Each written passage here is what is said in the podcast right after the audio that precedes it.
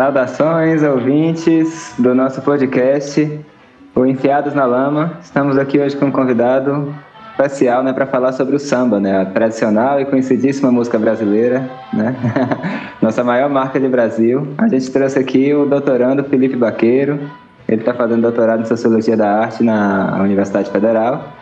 E além disso, né, Felipe tem alguns outros movimentos. Né? Ele é professor da rede estadual ele também tem um canal do YouTube, né, de sociologia, Sociologia do Fim do Mundo, bem peculiar o nome.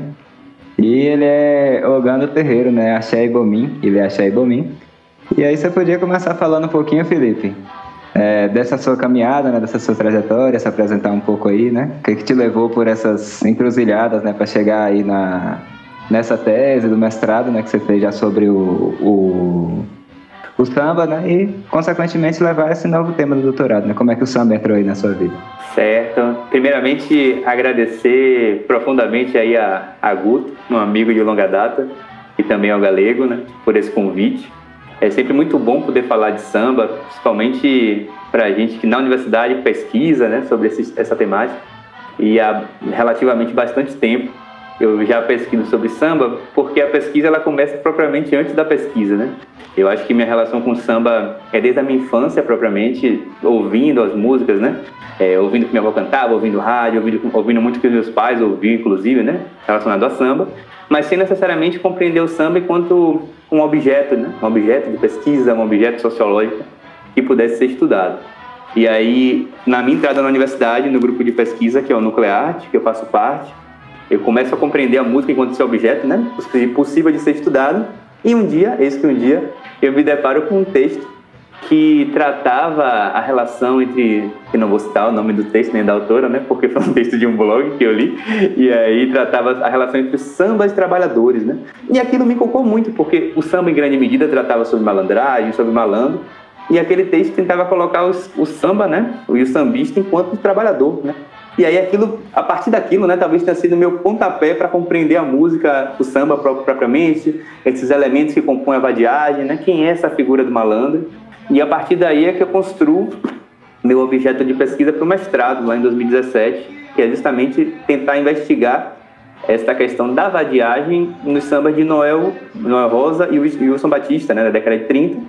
E aí eu concluí o um mestrado do ano passado, né? É, fica tão distante com a pandemia, a gente fica meio perdido, mas foi do ano passado, é, em 2020. E iniciei o doutorado no ano passado também, é, já defendendo um e entrando no outro, né? É, no, outra perspectiva, assim, né? Na mesma linha de discussão da pesquisa, mas pensando já no Estado Novo, né? Pensando no Estado Novo, como é que funciona esse malandro, né? Onde é que vai ficar esse malandro nas canções desse sambista desse período, né? Que vai de 37 até 45, mais ou menos, né? pensar, de um lado a gente tem a vadiagem, né, a malandragem, o malandro muito presente, mas do outro também a gente tem o Estado através da censura, através do DIP, né, controlando e censurando o que esses artistas produzem. E aí a ideia é partir desse lugar mesmo aí, né? dessa discussão, pensar como é que está representado esse malandro, pensar em que medida também a domesticação da cultura, né? ou a higienização, como alguns autores falam, né? estão presentes também nessas canções, pensar o que sai aí né? dessa discussão, principalmente a partir de quatro artistas, né? Que é o Ataúfo Alves, o Assis Valente, o próprio Wilson Batista, né? E o Noel Rosa, que apesar de ter falecido muito precocemente, ele acho que em 37, 36, não lembro exatamente, mas acho que ele nem pega o Estado Novo, é, mas em alguma medida esses elementos que vão compor essa domesticação da cultura, que vão ser institucionalizados pelo governo Vargas, Vargas já está presente na década de 30, né? Então a ideia é partir daí, mais ou menos. Eu acho que basicamente pensando na carreira acadêmica, assim, na trajetória acadêmica, é isso. E são tantas trajetórias né, dentro de cada um de nós que falar de ficar de coisa é difícil. É muita coisa, né, velho? Mas massa, velho. Massa demais esse, esse trajeto, né? E eu acho que é, é, legal também a gente, a gente dando um pouco esse panorama histórico de começar meio que pelo começo, assim, digamos, né? É, porque, enfim, o samba, ele, ele acaba se tornando um gênero musical muito conhecido no século XX e, e construindo uma certa identidade nacional, né? Mas ele tem raízes muito mais profundas, assim, muito mais antigas, digamos, né? De um Brasil colônia. E aí eu lembro, é, eu lendo, lendo sua dissertação, que você cita aquele, aquele quadro do Zacarias Wagner, né? de 1630, se eu não me engano, que é ele representando é, negros e negras dançando em roda a partir de instrumentos de percussão e aí fazendo esse esse esse jogo mesmo, né? Essa brincadeira ali. E aí, aí a gente ainda já vê, tipo, século XVII, uma influência uma influência que hoje se reproduz ainda nessa lógica da roda, da dança, da música. Daí, é, eu queria que tu falasse um pouco assim dessas origens, de onde parte um pouco dessa, dessa parte cultural do samba, né? Sim, com certeza, né? Eu acho que pensar as origens do samba, né, como você coloca, é muito importante para pensar o, próprio, seu próprio desenvolvimento, né, de seus desdobramentos. É, como está no texto da dissertação, né, grande parte balizou a pesquisa também, é que principalmente esses estudos desse período da escravidão, né, assim, talvez entre 1600 até o século XIX, está baseado, assim, basicamente numa visão eurocêntrica, né, de viajantes extremamente é, é, é, racializados, né, perante os povos.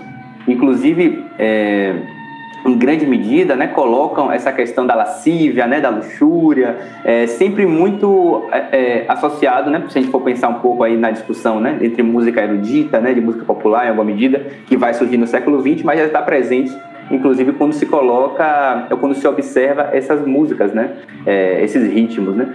Não à toa que, inclusive, o, é intitulado de batuque. Inicialmente, os portugueses dão o nome de batuque, né? De barulho, né? É, em alguma medida, é, para associar essas músicas que estão colocadas lá nas origens, pensando as músicas de origem afro-brasileiras. Né? E aí eu acho que é uma viagem muito interessante a gente pensar sobre isso, porque começa, né, em alguma medida com batuque, e aí vai se desenvolvendo, né, se desenvolvendo no sentido do tempo mesmo, né, historicamente pensando, e que vai se aprimorando, né, e vai se aperfeiçoando, e vai se pensando outras formas, né, de incorporação dessas canções.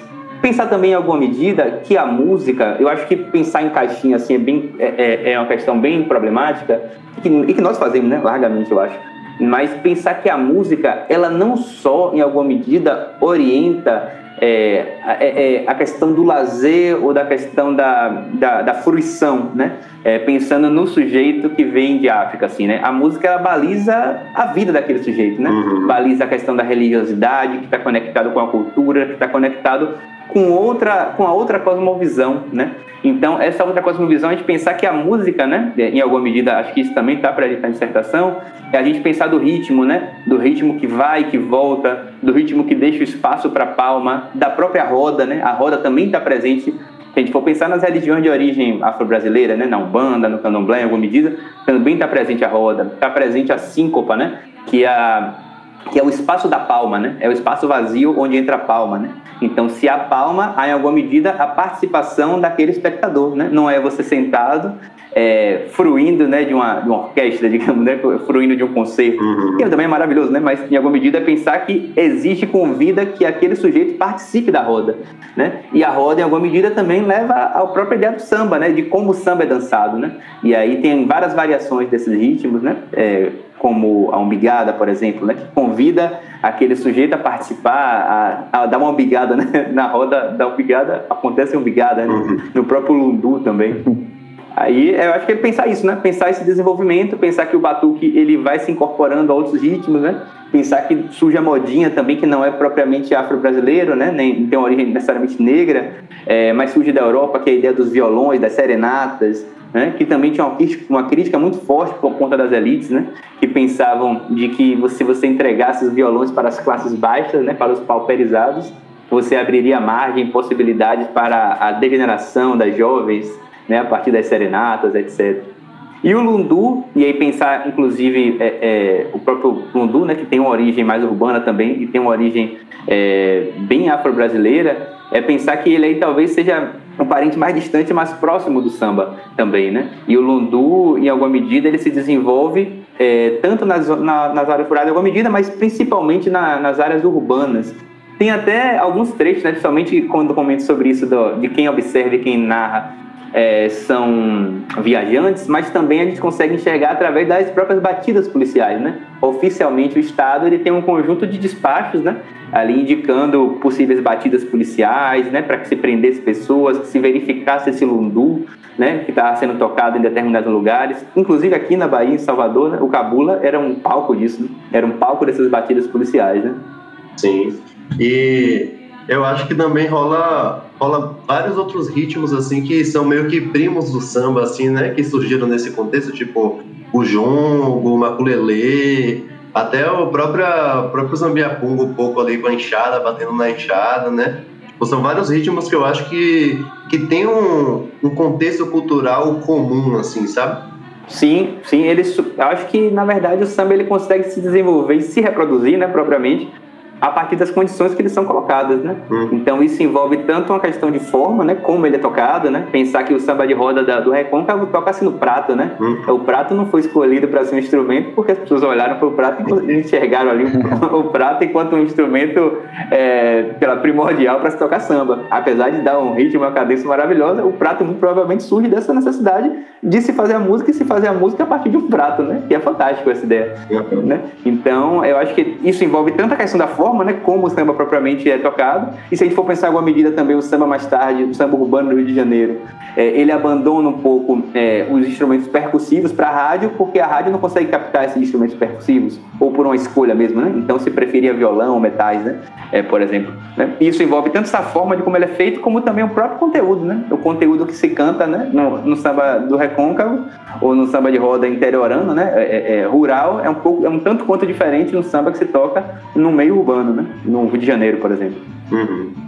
Então, e aí, esse ponto eu acho muito mata, né? Quando a gente pensa assim que o samba talvez fosse o primeiro grande produto de uma. É, um, esse caldeirão cultural que principalmente representava o Rio de Janeiro nessa época, né? Assim, é, esse lugar para onde, enquanto capital do Império, né, que estava passando por um altíssimo ciclo de desenvolvimento, desenvolvimento econômico, industrial, e o fim da escravidão, né? A gente leu em algumas teses que falava muito isso, né? Que nessa época estava tendo uma migração massiva, tanto de ex-escravizados, né? Da, do Vale do Paraíba, de São Paulo, uma vinda massiva de baianos, né? Que também a Bahia na época estava numa crise econômica e o Rio estava nessa pujança. Então nesse período começou a ter uma, esse caldeirão, né? O Rio começou a representar um lugar de onde vinham pessoas do Brasil todo para o Rio e cada um carregando sua cultura. Então eu acho bem interessante a gente pensar que geograficamente também aconteceu no Rio essa explosão demográfica e de, de ritmos e culturas de coisas que estavam ali conversando umas com as outras, né? E aí a gente pensa que essas principais figuras das raízes do samba eram muitos baianos, né, em geral, e que já traziam essa musicalidade que se tocava na Bahia, né? Então ela foi transformando, misturando com a música também que tinha as outras músicas tradicionais já estavam no Rio, né, e de ascendência portuguesa, indígena e africana, né, e disso aí surgiu esse produto, né, que acabou se chamando de samba em determinado momento. E aí depois ele acaba voltando para os outros lugares chamado de samba, né? Aqui na Bahia talvez se chamasse de outra coisa de repente virou samba chula, samba do recôncavo, né? Foi ganhando o nome de samba depois que virou samba no Rio, né? Então é interessante pensar que nesse contexto o Rio é, essa antropofagia, aí já ia falar, que o, o, samba já representa, né? Esse lugar onde o Brasil inteiro junto dentro do Rio, né, na capital federal, gerou um, um, uma nova coisa, né? Um, um, produto que virou a marca cultural do país todo. Sim, com certeza, Guto. É, eu acho que não dá para pensar o samba fora desse lugar, né? Fora desse lugar histórico geográfico, né? É, é, social e econômico que representava o Rio de Janeiro naquele início do século XX, assim. É, como você bem coloca, há essa migração né, é, massiva, em grande medida, dos interiores, da zona rural, né, para o Rio de Janeiro. É, e essas pessoas, elas têm trajetória, né, em alguma medida, elas têm trajetória, têm suas próprias vivências, elas têm é, a própria prática cultural, né, propriamente, que se praticava em cada qual, na sua região, né, em, em cada qual possivelmente na sua senzala, né, onde a senzala moravam, etc. Né?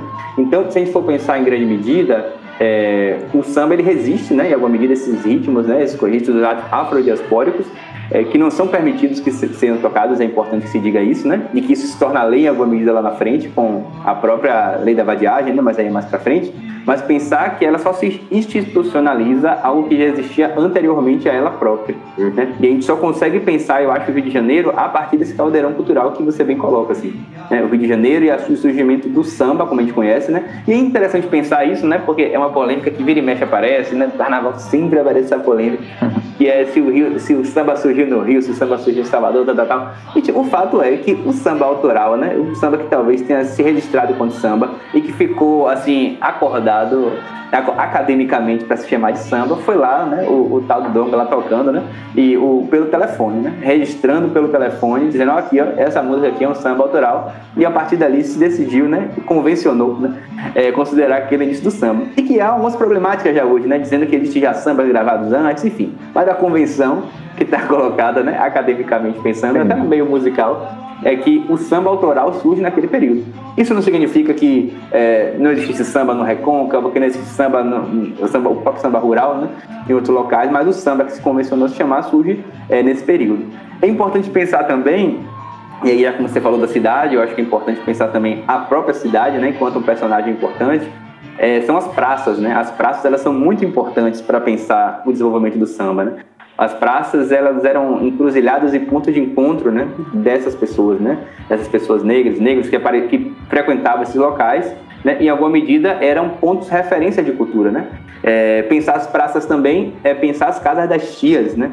as casas das tias e talvez aí talvez a mais conhecida seja a própria tia Ciata, né, que tinha que tinha uma casa na Praça 11 é, e as casas eram basicamente locais onde se tocavam samba, né? não somente samba. Né? É, Costuma-se dizer que existia uma estrutura nessas casas que na frente da casa, na entrada da casa, é, se tocava o partido alto, né? que era o chorinho, talvez ali, né? mais ou menos nesse sentido, que eram músicas mais aceitáveis ou polidas. Né? E no fundo das casas, né? no terreiro, no fundo de quintal, como se convencionou também chamar um, um, determinado vertente aí do samba, né, em alguma medida, era onde se tocava esse samba, né, e, e, a própria prática religiosa acontecia no fundo da casa, né, para evitar batidas, etc. Né. Que existiam, obviamente, né, é, nessas casas, mas talvez muito fruto das negociações que haviam entre essas tias é, e a incorporação, inclusive, de figurões locais nessas casas, né, de participação, evitava-se determinadas batidas policiais, né. Então é, era essa, essa forma de negociação que acontecia ao longo aí da, desse início do século XX, né? E que gerou o samba, né? E ainda nesse, nesse tema, assim, da origem, né? Quando tu fala em Tia Ciata mesmo, acho que já, já retoma essa questão de uma origem baiana, né? Porque ela, ela vem de Santo Amaro, vem desse lugar, né? De ser também mãe de santo e alorixá. Então, acaba que tem, que tem essa ligação, né? Tipo, por mais que que o samba institucional, o primeiro direito autoral colocado seja do Rio de Janeiro, e tem essa construção também é, a partir do Rio, né? Tipo, se a gente for pensar internacionalmente, o samba que é conhecido é esse samba do Rio de Janeiro, esse carnaval do Rio de Janeiro, né? Mas eu acho que é sempre massa a gente reforçar que essas culturas vêm também de outros lugares, assim, né? Inclusive, inclusive bastante da Bahia, essa ligação, né?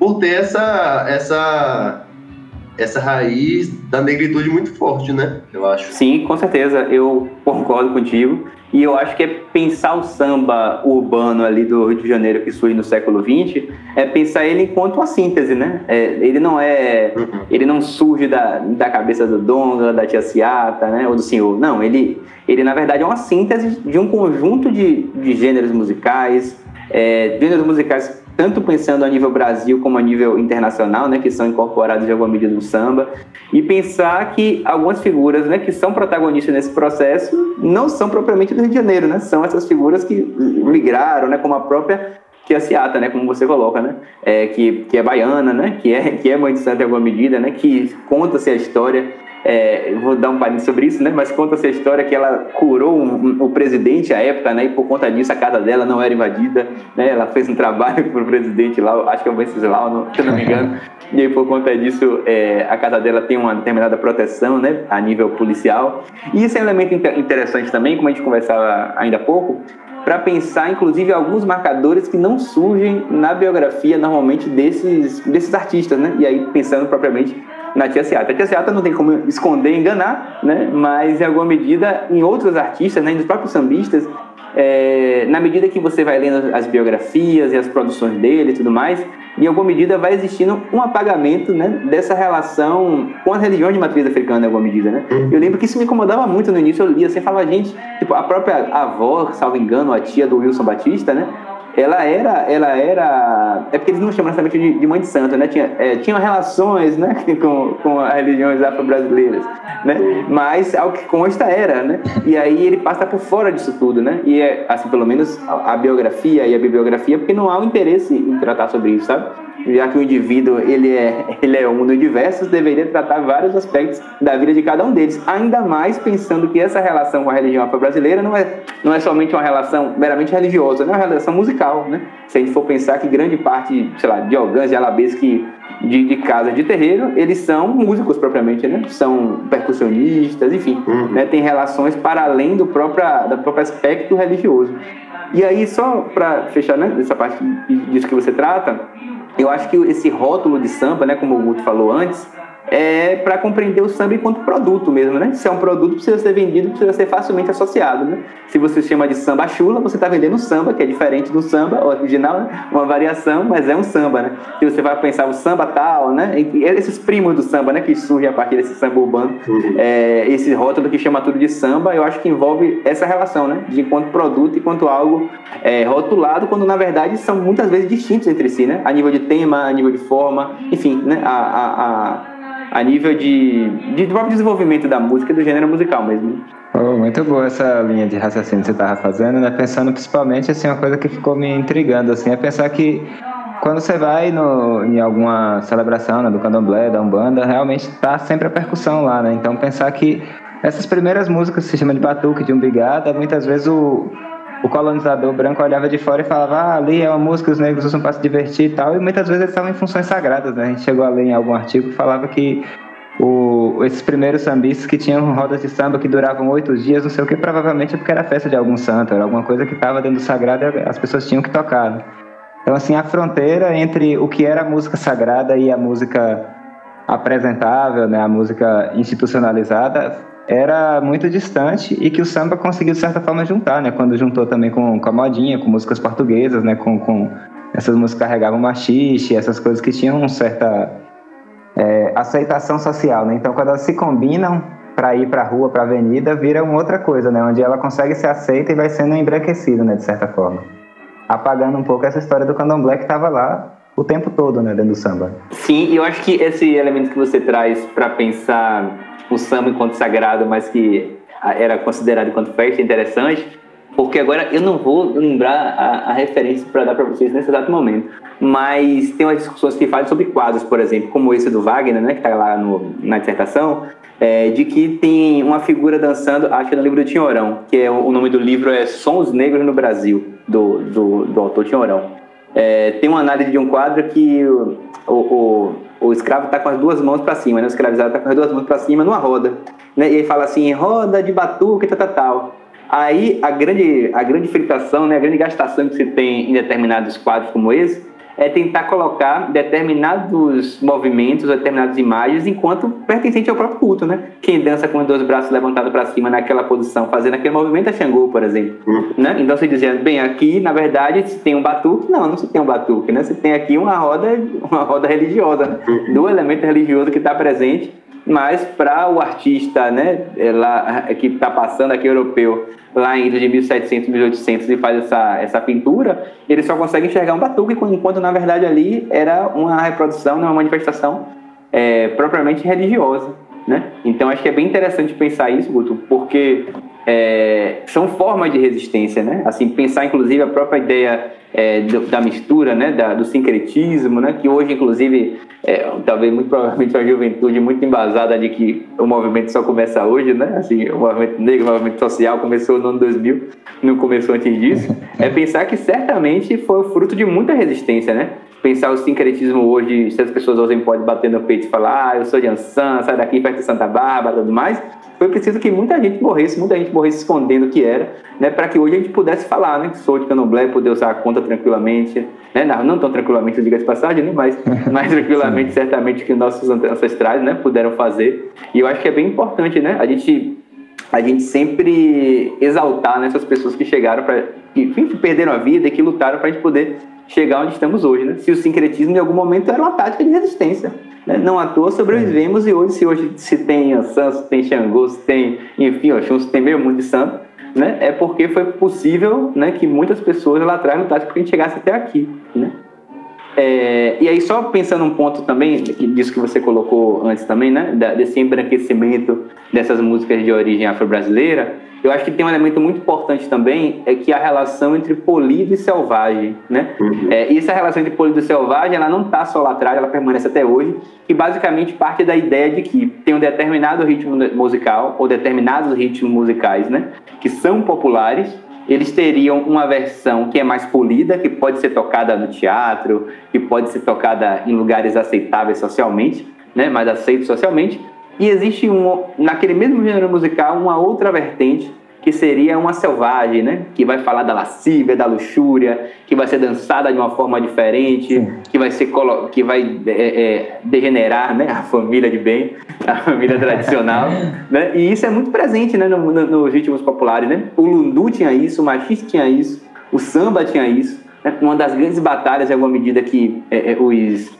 os biógrafos de Noel Rosa colocam, por exemplo, é tentar distanciar ele ao máximo disso que era um samba da malandragem, né, que era um samba mais selvagem, né, vamos dizer assim, porque queriam colocar ele no outro patamar, no patamar de poeta da vila, não de alguém que cantava samba somente. Né? Ele precisava ser poeta, né? em alguma medida. E aí, se a gente for, inclusive, dar um salto né, histórico para pensar em alguma medida, é o que acontece com o pagode hoje, né? Assim, sem querer dar saltos, né? Mas voltando depois para a década de 30. Mas o pagode, existe um pagode que é aceitável, né? Existe a melhor segunda-feira do mundo, maravilhoso, Xande, saudades, é, tocando a segunda-feira no White Wild. Mas existe aquele do paredão, né? Aquele que é, joga não sei o que pro alto, né? Que aí é menos, muito menos aceito e bastante criticado. Quando, na verdade, desse passagem, né? historicamente pensando, Xande, quando surgiu, que era um homem forte rebolando, era mil críticas para lá e para cá, né? Passados 20 anos, 15 anos, Xande é o, o, embaixador do pagode brasileiro, é, do pagode baiano, Sim. particularmente, né? É pensar esse próprio desenvolvimento, né? E essas batalhas que vão acontecendo, né? De, de, de poder, nessas relações de poder que vão acontecendo ao longo do tempo também, dentro da música, né?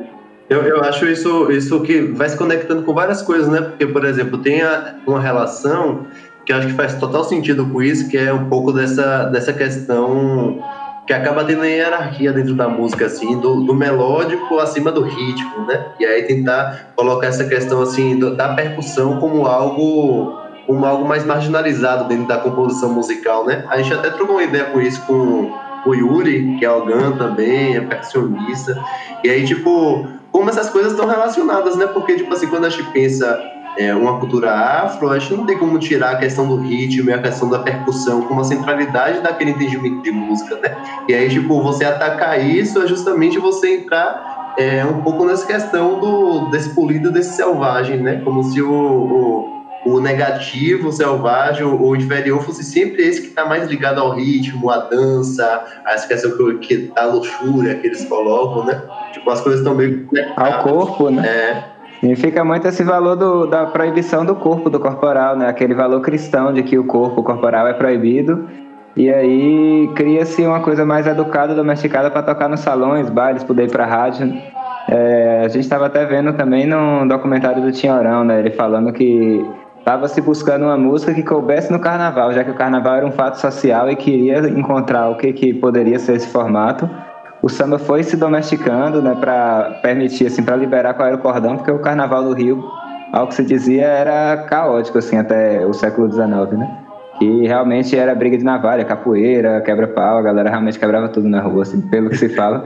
E formalizar isso, né, em blocos, em um samba enredo, no carnaval oficial bonitinho, assim, né, que até Heitor Vila Lobos regia orquestras e tudo durante o próprio carnaval, né? Então foi uma coisa que foi sendo domesticada e controlada e direcionada para que vire um samba para poder ser um artigo de exportação, né, bonitinho do Brasil, né? Até virar inclusive uma bossa nova, coisas muito elitizadas, né? Tem até aquela música famosa, né, do samba que nasceu na Bahia, que era branco e que hoje é branco na poesia. Né? E é negro demais no coração. Você deu um, salto agora que me deixou doido. É, acompanhar. Isso, acompanhar aqui é difícil. Esse raciocínio genial de Guto. É, mas bem, na verdade, pensar, é, é, pensando um pouquinho no que Galego falou antes, né? Esse melódico acima do ritmo, é, é do ritmo, né? É bem, é bem eurocêntrico, né? não tem outra forma de pensar é, essa relação se não for dessa forma, né? Tem um, um livro do Muniz Sodré, que é um livro curtinho, mas é um livro muito bom, que chama Samba, o Dono do Corpo. E nesse livro ele vai tratar exatamente disso, né? A centralidade do ritmo dentro das, cultura afro, das culturas afro-brasileiras. Né? Como a síncopa, né? Ela é um elemento fundamental. Né? Aquilo que eu dizia antes da palma, né? Do, do, espaço na música, né? No espaço para a participação, né?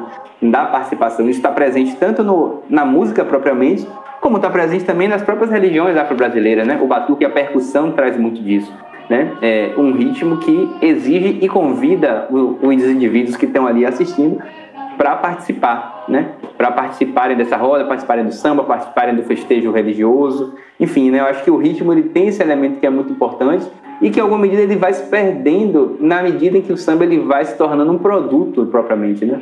Na medida em que a percussão ela vai saindo um pouco de dentro das gravadoras, né? Na gravadora, normalmente, quando você vai ouvir um samba mais antigo desse, naqueles, naquela bolachinha, né? Naquela bolachinha pesada, é, você percebe que você não consegue ouvir muito bem a percussão. Normalmente tem um violão, tem uma flauta doce, normalmente. No máximo, ali atrás, você consegue é, pegar um pandeiro, talvez, né? Ou alguma coisa para marcar, mas de modo geral, o, o, peso percussivo não estava presente dentro da rádio. Né? É, é, é isso não está presente também dentro das próprias gravações. Né? E isso é um elemento bem importante para a gente pensar o próprio desenvolvimento do samba mesmo, e como ele é vendido e para quem ele é vendido. É, o samba que, em grande medida, e aí retomando uma questão que o Guto coloca, é, para ele ser embalado para se tornar um produto, ele precisa, pensando a nível comercial, ter um tempo, né? Ter um tempo propriamente, né? Porque as músicas, né, como elas eram cantadas em grande medida, elas eram feitas numa roda, né? Então você tinha, você tinha um uma base, né? Que era um refrão, como o, o, o Paulo Paulinho da Viola recupera muito isso, né? É devagar, miudinho, devagarinho, é devagar, é devagar, é devagar, né? E aí depois desse refrão, cada sambista que está presente na mesa vai colocando ali seu verso, estrofe e cantando um pedaço. Né? A própria ideia da música pelo telefone traz muito disso, né? Onde cada um que vai participando daquela roda de samba vai cantando o seu trecho. Né? Então a música vai e volta, né? ela vai e volta. Né? O chefe da polícia pelo telefone mandou avisar, aí vai lá e volta de novo. Né? Então essa ideia da música é, ser coletiva, né? É, essa música coletivizada, essa música que é produzida de forma coletiva, não cabe na indústria cultural. Né? Ela precisa ter um padrão, ela precisa ter um tempo, ela precisa ter é, é, uma lógica, né? uma lógica precisa ter um nome, inclusive, né? e ela precisa ser vendida, ela precisa ter um rosto para ser vendida. Né? E esse rosto certamente não são das pessoas negras, né? não são a partir de temas que se tocavam em grande medida nos morros. É, e ela precisa ter um tempo, né? e esse tempo é, ela, ela rege e vai tirando da, desse elemento autoral um conjunto de compositores, né? como, só a título de exemplo, né? para fechar essa parte mesmo, para pensar o próprio Wilson Batista. Né? O Wilson Batista ele tem, ele está presente em diversas composições, com uma infinidade de parceiros diferentes. Né? E pensar, inclusive, e aí centralmente pensar o Wilson Batista, pensar que os sambas eles são vendidos. E quando os sambas eles são vendidos, é, é para quem pagar. Né? Se Guto estivesse lá e quisesse colocar o nome dele no samba, bastasse ele pagar um café com pão para o Wilson Batista, que o Wilson Batista colocaria o nome dele. Né? É, existem, acho, salvo engano, 80 compositores, que não são compositores, né? 80 nomes de pessoas que comporam com o Wilson Batista, que estão nos nomes da música de Wilson Batista, que não estão em mais nenhuma outra música, né? Dentro da, do, do acho que é o IMUB, né? Que é o Instituto de Música Brasileira. Você não consegue achar essa pessoa. Porque simplesmente ele pagou aquela música para estar na música. Seja para é, seja para zarar a gatinha, seja para dizer que tava, o nome dele estava no disco, seja por qualquer outro motivo. É porque as músicas elas eram vendidas e eram produto mesmo de venda, né? Em alguma medida, nesses bares e cafés do Rio de Janeiro. É, nesse ponto, aprofundando mais um pouquinho, Felipe, tem um negócio que a gente ficou viajando, assim, né? Como é, o samba, né, enquanto a música coletiva, ela tinha uma lógica, né? Era roda, era uma coisa que surgia, que já era tradicional e que ia passando, né, de, de um para o outro, do ancestral, inclusive, né? Às vezes era a tia, a avó que ensinava, as pessoas cantavam no meio do trabalho, qualquer coisa assim, e ou na hora da diversão. E ao se institucionalizar, cria-se um dilema muito grande, né? Tipo assim, porque o samba passa a ter que entrar numa lógica da indústria de ter que ter essa pessoa que, inclusive, é o autor, é o intérprete, é o artista, né? Quem é que vai construir o samba, assinar no final e dizer: esse negócio é meu. Então, a gente estava vendo muito como foi se tornando uma polêmica muito grande, né? Inclusive, pessoas que viviam de fazer música, de escrever músicas e, e começar a se profissionalizar enquanto pessoas produtoras dessas músicas, né? Que até então o samba era uma coisa que simplesmente acontecia como um evento social, né? O, o samba do final de semana, o momento que a galera ia se divertir, ia lá dançar na rua. E aí, como é que você observou isso, assim, né? Essa institucionalização e profissionalização de um gênero que era absolutamente anárquico, né? Pensar assim que era o, o grande caldeirão social funcionando, né? A, cultura popular mesmo expressa tem que virar nomes, pessoas, né? Para inclusive registrar músicas, né? Pensar até nessa primeira som, é, samba, né? O Pelo Telefone, que deu muita polêmica no direito autoral do Donga, porque aí ele disse que era dele, ele assinou e tal, ficou, entrou pra história e muita gente falou que tá- também fez junto. Né? Então fica um dilema sempre assim, né? Peraí, como é que você pega uma música que é popular e vai dizer que é sua? Né? Sim. É... Na verdade, assim, eu acho que eu pensei muito sobre isso também já, Guto. Assim, quando comecei a pesquisar nesse período, é... esse período, né, propriamente. E aí me veio uma questão, assim, né? Que é uma questão que surge no pós-escravidão, né? E não tem como pensar o samba, como você já disse, fora desse lugar, né? Fora desse lugar do que era o próprio Rio de Janeiro. Que na verdade o que está colocado ali, em alguma medida, né? Vai existir aquelas figuras que vão falar, não, mas o samba ele é coletivo, o samba ele tem que ter esse elemento coletivo, coletivo, etc, etc. E por outro lado, é o surgimento, talvez, do artista, né? Do sambista enquanto um artista e, consequentemente, aquele que vende sua arte. E vende sua arte como, né?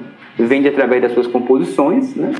Como o próprio Wilson Batista vendiam, né? E tantos outros sambistas é, o próprio Noel Rosa também, enfim, um conjunto de, de sambistas né, que vendiam essas composições para gravadoras e tinham, a partir disso, é, algum rendimento, né, a partir das vendas dos discos, a partir das participações em programas de auditório, né, do rádio, no caso, né, é, é, não, programa de rádio mesmo, pensar em grande medida é, que é a própria reprodução desse artista, né? Como ele vai vender o produto dele, como ele vai viver de arte, né? Não é um debate que é de 2021, mas está presente em 2021 também, né? Mas também está presente nesses artistas, né? Em como eles vão vender isso, né? E daí, obviamente, a gente pensar uma indústria cultural incipiente ainda no Brasil, né? Se iniciando, engatinhando. Pensar, inclusive, que o rádio em grande medida, ele surge aí enquanto resultado da Primeira Guerra Mundial, né? O rádio que serviu na guerra para movimentar tropas, né? Para passar mensagem de movimento de tropa, passa a servir dentro aí do, do da lógica pós-guerra, né? Depois da Primeira Guerra, enquanto esse esse aparelho de entretenimento, né? É, é, de entretenimento, da, da, música, da notícia, enfim. Né? Então, eu acho que muda a configuração em grande medida, Guto, é, se a gente for pensar a lógica coletivizada, né? porque muda a questão da autoria, né? Muda. Tem uma frase de senhor que é assim: o samba é como um passarinho, quem pegar primeiro é da pessoa, né? Porque existia um conjunto de, de sambas que eram coletivos, obviamente, né? E que passam a se tornar individualizados, né? Num caráter autoral, a partir dessa lógica do ganho mesmo, né? Dessa lógica do lucro, né? Dessa lógica da venda propriamente. E aí isso vai mudando e vai criando, né? Vai criando um, um um conjunto de artistas, né? Outros mais profissionalizados, né? Outros que são sempre convidados a serem intérpretes. É bom gente lembrar que o, os marcadores sociais permanecem nesse lugar, né? dos homens que em grande medida são os que gravam, homens brancos, né? Ou lidos como brancos, né? Isso é importante também, né? Porque o, o, a discussão da eugenia é, são muito presentes nesse período, né? Então bastasse um, um, uma figura ter um, é, característica de um mulato, né, ou de uma pessoa mais clara, ele era tido para ser aquele intérprete, né? Quando, enquanto outras figuras que eram mais negras, por exemplo, né, mais retintas, né, vamos chamar assim, elas não tinham tanto espaço assim nesse período, né? Então essas caras, essas figuras que vão sendo construídas, né, o Silvio Caldas, em alguma medida também, pensando nessas pessoas que são passam a, a, a assumir esse papel de intérprete principal, né, desses sambas, né? Eu acho que, que isso é muito interessante da gente pensar, né, como é, como você estava falando aí, nesses marcadores sociais, assim, né? Que é a questão da raça, a questão da classe também. Quando, quando tu fala disso, assim, de, do, do samba que ele vai se tornando esse produto, né? Ganha esse, esse valor de troca, se torna uma mercadoria, vai se tornar um, um produto que acaba se tornando é, esse sentido de trabalho, né? De receber um, uma grana por isso. Me vem muito muito personagem que eu tava lendo ano passado do Jorge Amado, não sei se tu já leu, do Jubiabá, que o Antônio Balduino é justamente esse cara, né? Ele é um homem negro, assim, que é sambador, faz, faz verso, é poeta. E aí ele faz os versos dele e vende a preço de banana, assim, para um cara engomadinho branco que vai fazer sucesso na rádio como se fosse a música dele, né? Então acho que tem um pouco a ver com essa lógica, assim, também, de como, como a rádio funcionava, né? Um livro de 35, então é mais ou menos da mesma época, assim, né? E, e tem tudo a ver, eu acho, porque É, a galera daquela época, assim, um samba era muito, muito barato, né? Tipo assim, uma, uma música, você vender uma música para rádio era muito barato, né? Então tem a ver também com, com essa lógica assim de quem é que vai conseguir se sustentar dessa forma ou não, né? Quem é que vai conseguir viver da arte, ainda mais no momento que a indústria cultural estava nascendo, né? Sim, e aí a gente pode pensar, inclusive, é, quantos gênios foram perdidos nesse percurso, né? Uhum. Pensar que o Cartola, que a gente, não sei para quem gosta de samba lá e abria qualquer álbum de Cartola, você vai ver que as músicas, os álbuns de Cartola é da década de 60, 70, né? Mas Cartola conviveu com Noel, né? E onde é que estava Cartola durante esses 30 anos, né, de delay, uhum. entre o Cartola convivendo com Noel e o Cartola lançando disco na Mangueira, né? estava sendo pintor, né? Enfim, estava vivendo a vida dele, tocando a vida dele num outro lugar, né? Se desiludiu com o samba com a medida, aí tem, tem esse, esse período do controle obscuro, né? né? Da vida dele. Mas pensar que basicamente quantos gênios são perdidos, né? E quantas figuras muito importantes são perdidas em detrimento, né? É, desses marcadores sociais, né? Como, como você coloca. Porque eu acho que é muito importante pensar o samba é, e não só o samba, né, mas a arte de um modo geral, inserido dentro da indústria cultural, a partir daquele binômio que o Adorno vai fazer a discussão da, da própria indústria cultural, né? que o samba ou a música ou a arte, né, de um modo geral, ela torna-se produto, né? então ela precisa ser vendável, ela precisa ter um padrão, ela precisa ser comercial, ela precisa, ela precisa querer ser consumida né? em alguma medida, né? então a música ele tem esse caráter de produto, de mercadoria que é fundamental, mas também traz esse elemento ideológico né, dentro dessas canções, né? É, dentro da arte, dentro da música, dentro do cinema, enfim, né? nas mais diversas linguagens artísticas, traz ali essa questão ideológica, né? como determinados gêneros musicais, determinados artistas se sobrepõem a outros, né? A gente pensar é, isso em vários campos, né? A gente pode pensar na nossa era, no nosso tempo, de que numa cidade majoritariamente negra que é Salvador, Cláudia Leite, né? É, é uma das figuras, um dos ícones do axé baiano, né? É. É, sem desmerecer o trabalho dela, o que ela faz, enfim, né? Mas pensar só enquanto figura, né? Esteticamente pensando. Né? E aí pensar do mesmo modo como naquela época no samba carioca lá no início da, da, do século XX, é, a gente tem um conjunto de compositores que são negros, a grande maioria das pessoas são negras, né? A grande maioria das pessoas vivem na favela, são negras, mas as principais caras que vão cantar e vão interpretar não são tão negras assim, né? Em grande medida. Então, é, é, não dá para passar por fora dos marcadores sociais, porque senão a gente naturaliza, né? E, em grande medida, a, a bibliografia né, desse período que trata sobre essas questões termina naturalizando. Né? E eu acho que a, a nossa geração, né, ela tem um dever moral, um dever político né, e social de dizer, não, uhum. isso aqui não é normal, isso aqui não é natural. E a gente pode até seguir com isso, né? A gente pode seguir ouvindo, a gente pode seguir fazendo, mas tem que compreender que isso aqui não é tão assim, né? Não, não é tão natural assim. Isso aqui existe por um caminho, né? Não é à toa que Noel é o poeta da vila, mas no universo afrodiaspórico, né? Assim, Noel é um gênio, né? E não há o que se questionar sobre isso. Mas estamos falando de gênero musical que majoritariamente é negro, né? E por que é que Noel assume esse lugar? Ah, alguns dirão, né? É pela poesia. Mas se a gente for pensar, o Ederaldo Gentil, que é um baiano, né? Um sambista baiano, que é um poeta nato, né? Oh. Assim, o ouro e a madeira, né? É, é, dele, né? O ouro afunda no mar, madeira fica por cima, ostra nasce no lodo, gerando pérolas finas, né? Enfim, tem um conjunto de músicas do, do Gentil que são extremamente poéticas e, em alguma medida, se perde nesse lugar, né? Quem era o Ederaldo Gentil? O Ederaldo Gentil era um homem negro, de candomblé, né, pobre, e ele vai morrer desgostoso da vida, né, já evangélico, inclusive, anos mais tarde. Uhum. Né? Então, é pensar que, na verdade, esses marcadores sociais, obviamente, pesam na indústria cultural.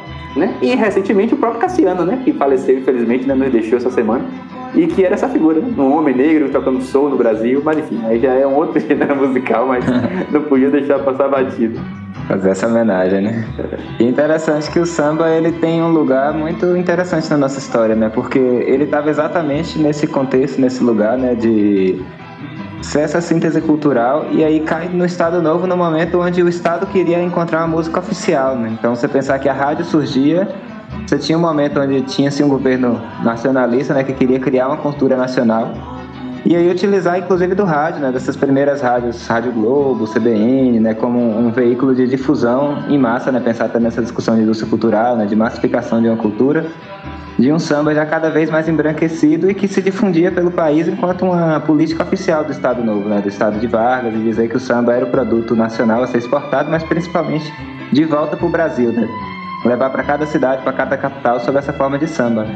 Também é interessante a gente pensar que esse gênero que surge desse caldeirão cultural brasileiro, que é um gênero tipicamente afrodiaspórico e de repente ele vai sendo tomado e vai virando a cultura oficial brasileira, né? Toda bonitinha, limpa, higienizada, né? Como você falou. E isso muito dentro desse contexto mesmo que a gente pensa, né? Se for pensar a política, a política de Estado, pensar Vargas e pensar a rádio, né? Como é que tudo isso conversava Acho que para a gente pensar essa questão, que é muito importante, a gente tem que pensar que em 1941 a rádio ela já alcançava todo o território nacional. Uhum. A rádio, o alcance radiofônico ele já ocupava todo o território nacional. E pensar isso é a gente refletir de que nenhum movimento, né, nível cultural, político, tudo mais, né, a nível de massas, vai passar batido pelas elites, né, e pelo, pelos governantes de nenhum lugar, muito menos no Brasil. né? Então, obviamente, Vargas ele tem essa grande sacada, né? É, não tratava-se é, de, de combater o samba, né? Bem, se o samba é esse nosso produto legítimo, né? Da miscigenação das raças, né? da mistura da raça, né? É, por que não utilizá-lo ele de forma política, né? Por que não utilizar ele para outros fins, né? É, e aí é isso que Vargas faz, né? Primeiramente cria-se o DIP, ainda na década de 30, que vai ser esse elemento de censura, né? que vai ser esse elemento que vai censurar e dizer o que pode ser dito ou não. Né? E aí vem o próprio projeto vaguista, né? que é a ideia do Estado Novo, que é a ideia da disciplinarização do trabalhador, da higienização da cultura. Vamos cantar samba sim, mas quem vai cantar samba é Carmen Miranda. Né? Vamos cantar samba sim, mas vamos cantar sambas ufanistas e patrióticos, né? que falem, né, como política oficial de governo, inclusive, né, Exato. que falem do trabalhador, que falem das nossas belezas naturais, é, que falem inclusive do modelo, né, do padrão de trabalhador e de mulher, né, que nós queremos nesse período, né? Então, inclusive é interessante isso da mulher porque uma vez eu me peguei pensando sobre isso, né, lendo algumas coisas sobre a, a tal da música da Amélia, por exemplo, né? A Amélia que normalmente é associada a essa mulher, a dona de casa, né, enfim, que, que, que não tem vaidade, né, como em, em alguma medida a letra da música fala. Mas em alguma medida, se você for observar a própria música do Ataúfo Alves, né, que ele faz com o Mário Lago, escreve com o Mário Lago, tá tratando ali de um caso corriqueiro, de uma música qualquer, né? Eu nunca vi fazer tanta exigência, né? O cara se lamentando de uma mulher, né, que ele se envolveu e que lembrava da outra que não tinha talvez é, tanta avareza, né, com gastos assim. Teria mais uma música de samba como qualquer uma, como qualquer outra.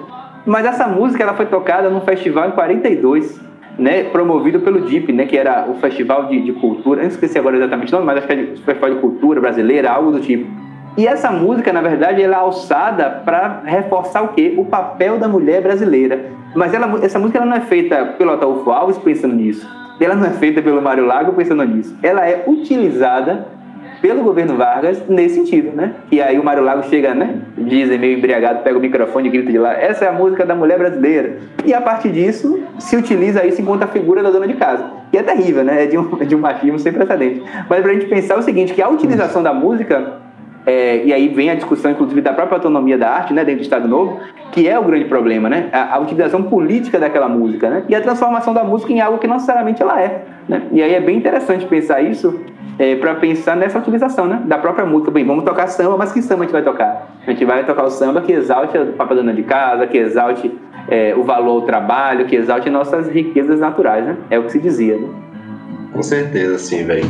Acho que, que esse é um, um, debate muito interessante de se fazer, né, de, de a apropriação da arte, né? A apropriação dessa arte, assim, de tornar ela política de certa forma, né? Acho que isso dá milhares de panos para manga, assim não só para o samba, né, mas para várias outras linguagens artísticas, né? Se a gente for pensar em outros níveis, assim, a nível de imperialismo, a nível de vários sentidos, né, de política de Estado.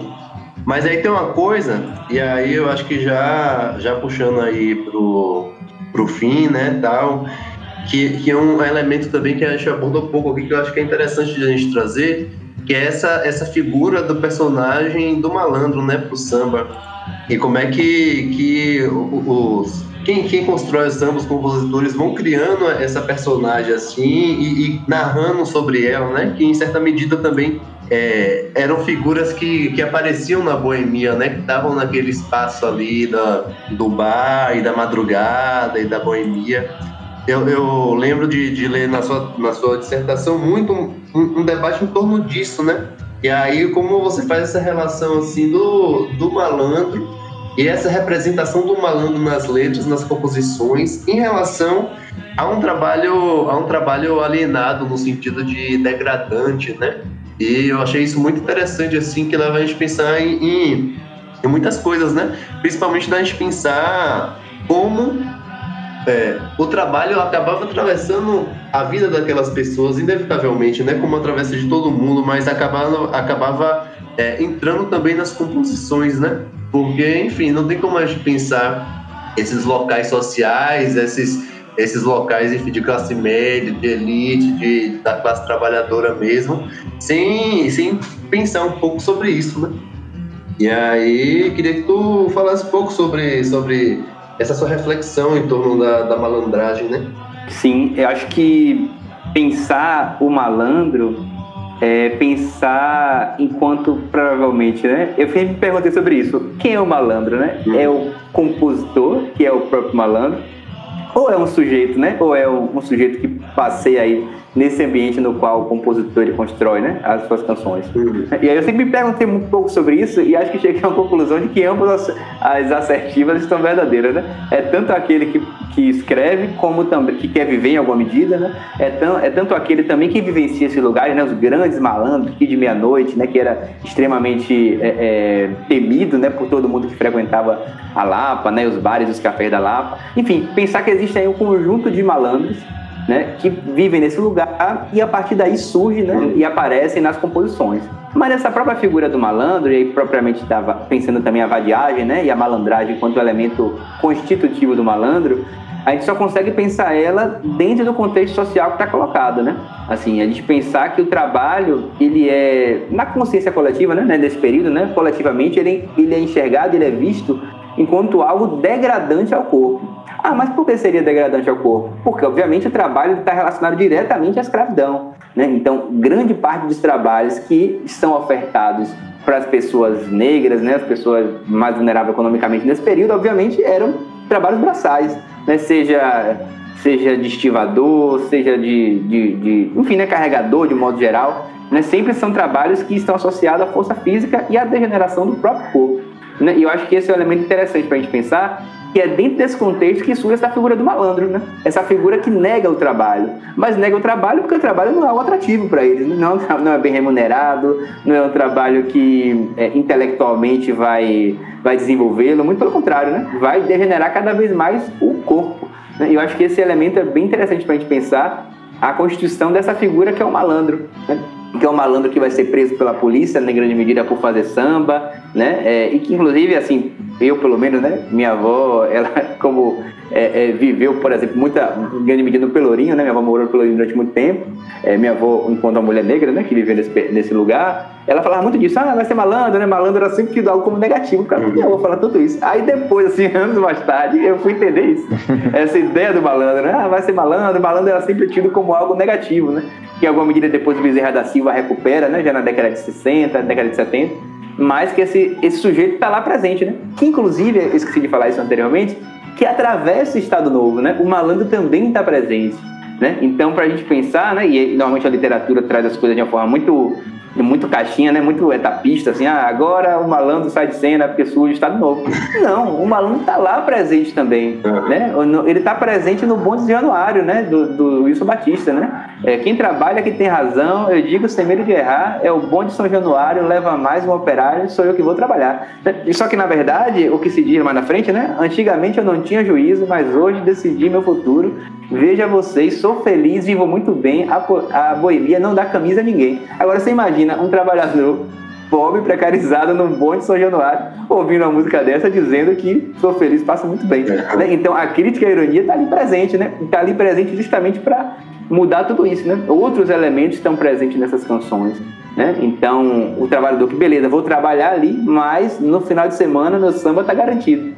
Né, que é o próprio Assis Valente, né, e aí tratam inclusive outras questões presentes na própria realidade deles, dentro das canções, né? Como o próprio recenseamento, né? Que é uma música do Assis Valente também, né?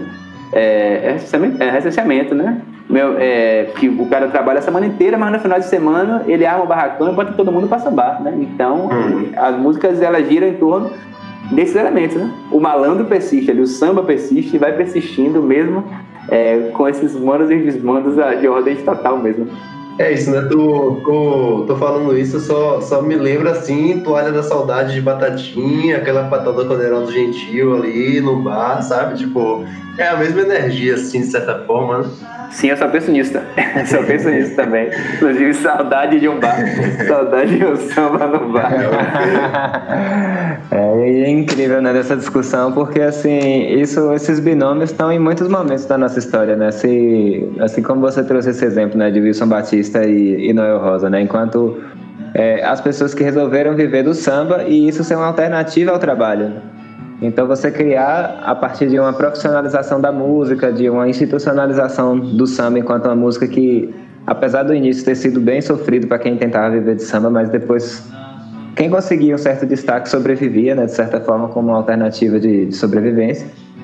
É, ter criado o lugar do malandro que vivia de boemia, vivia de samba e mudando e se mudando, tendo vários apertos financeiros, mas sobrevivia e tinha uma possibilidade de, de, de vida né, diferenciada do que só se vender enquanto trabalhador.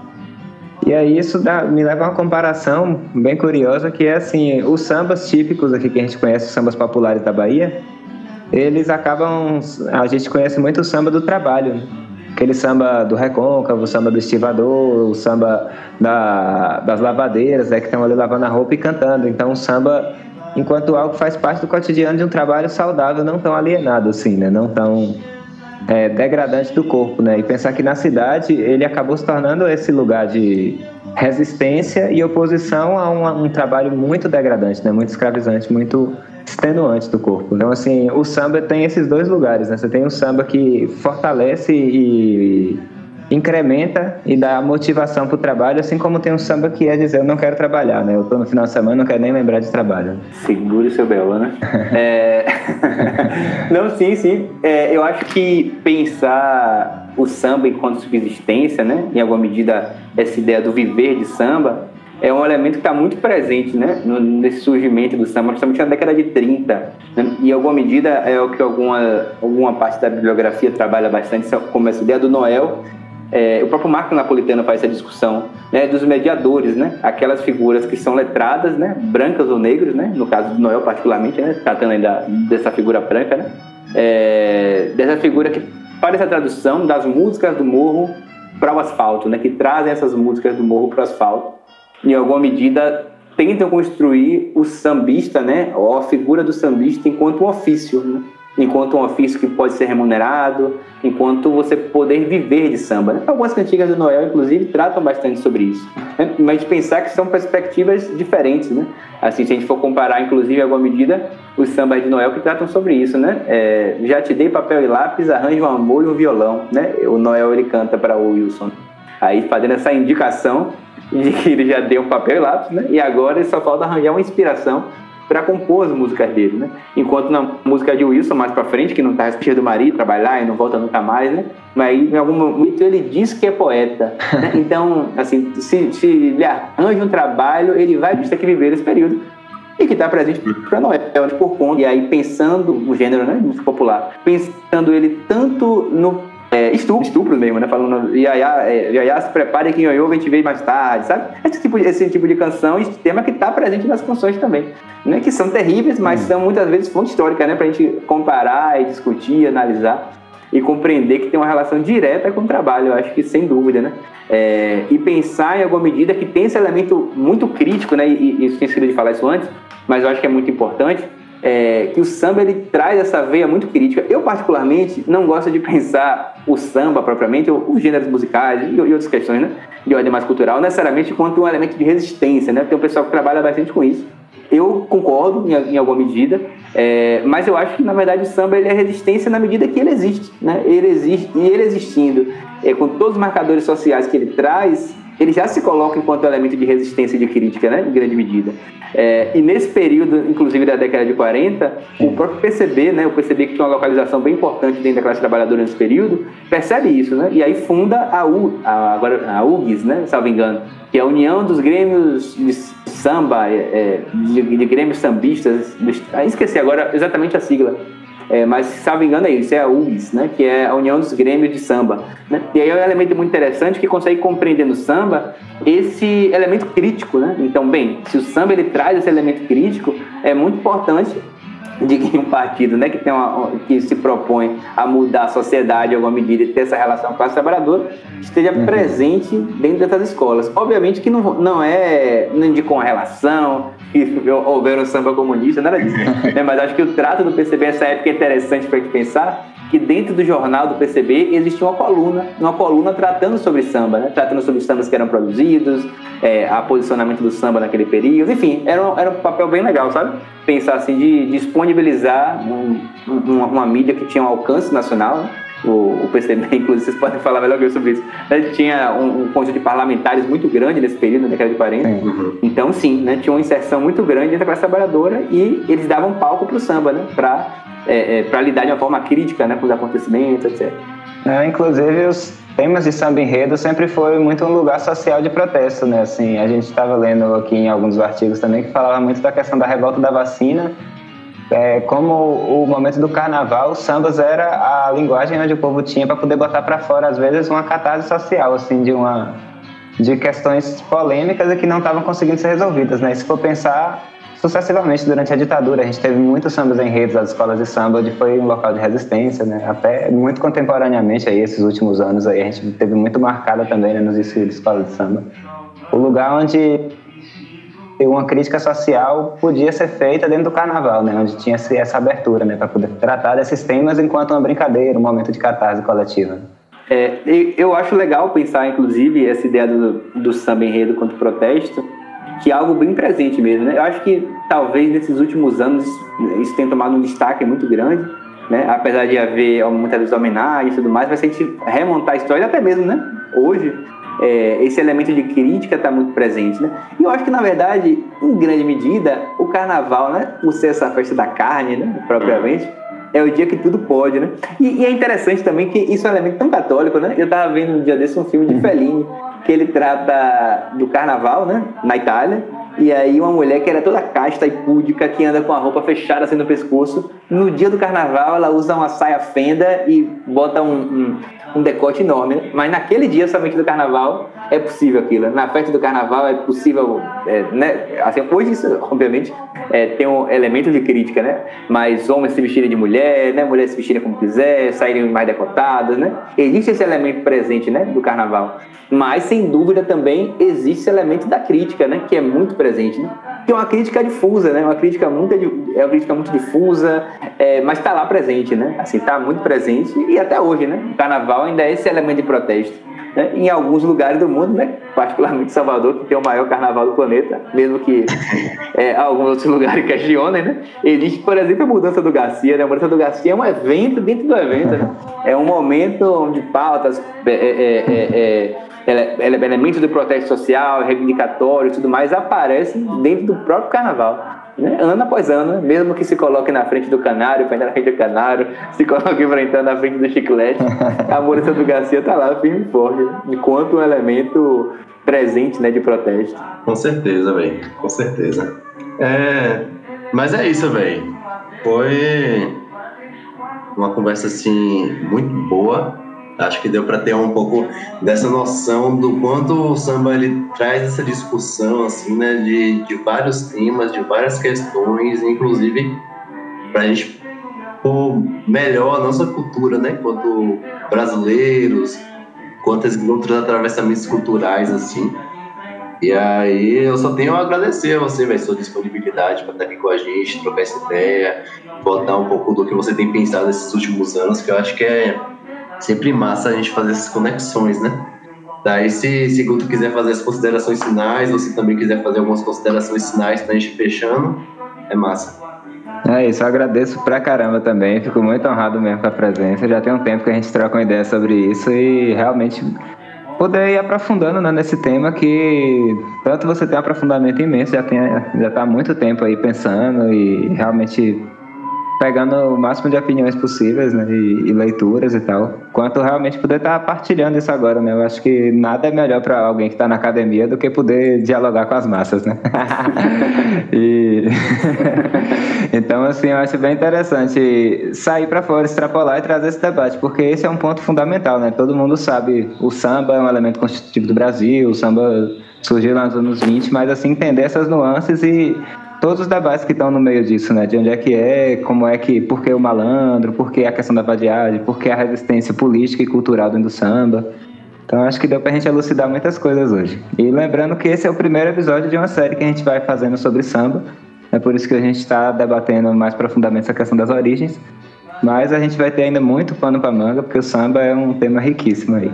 Então é isso, agradeço imensamente a presença e vamos ter muito trabalho ainda para fazer junto. Beleza, novamente muito obrigado, né, a Guto e Galego pelo convite. É, de fato é muito bom né, estar tá conversando com mais pessoas sobre o samba, né? É, que é a possibilidade de tornar algo que é extremamente afetivo em objeto, né? Em objeto de estudo, né? Em objeto acadêmico propriamente. É um objeto de pesquisa e eu acho que eu sou muito feliz nessa escolha né, que eu fiz, assim, não imagino fazendo outra coisa, pesquisando outra coisa. É, e é isso, né? Agradeço novamente a vocês e a, ao público que escutou aqui pacientemente até aqui a gente falar tanto sobre a questão do samba. Eu queria, na verdade, fazer só uma indicação, né? Fora que uns textos, do livro e tudo mais. É, tem a minha própria dissertação, né? Como tinha falado antes, que é Entre a Navalha no Bolso e o Feitiço Decente é uma análise da representação da vadiagem de Wilson Batista Noel Rosa. Está é, no repositório da UFBA, né, a dissertação.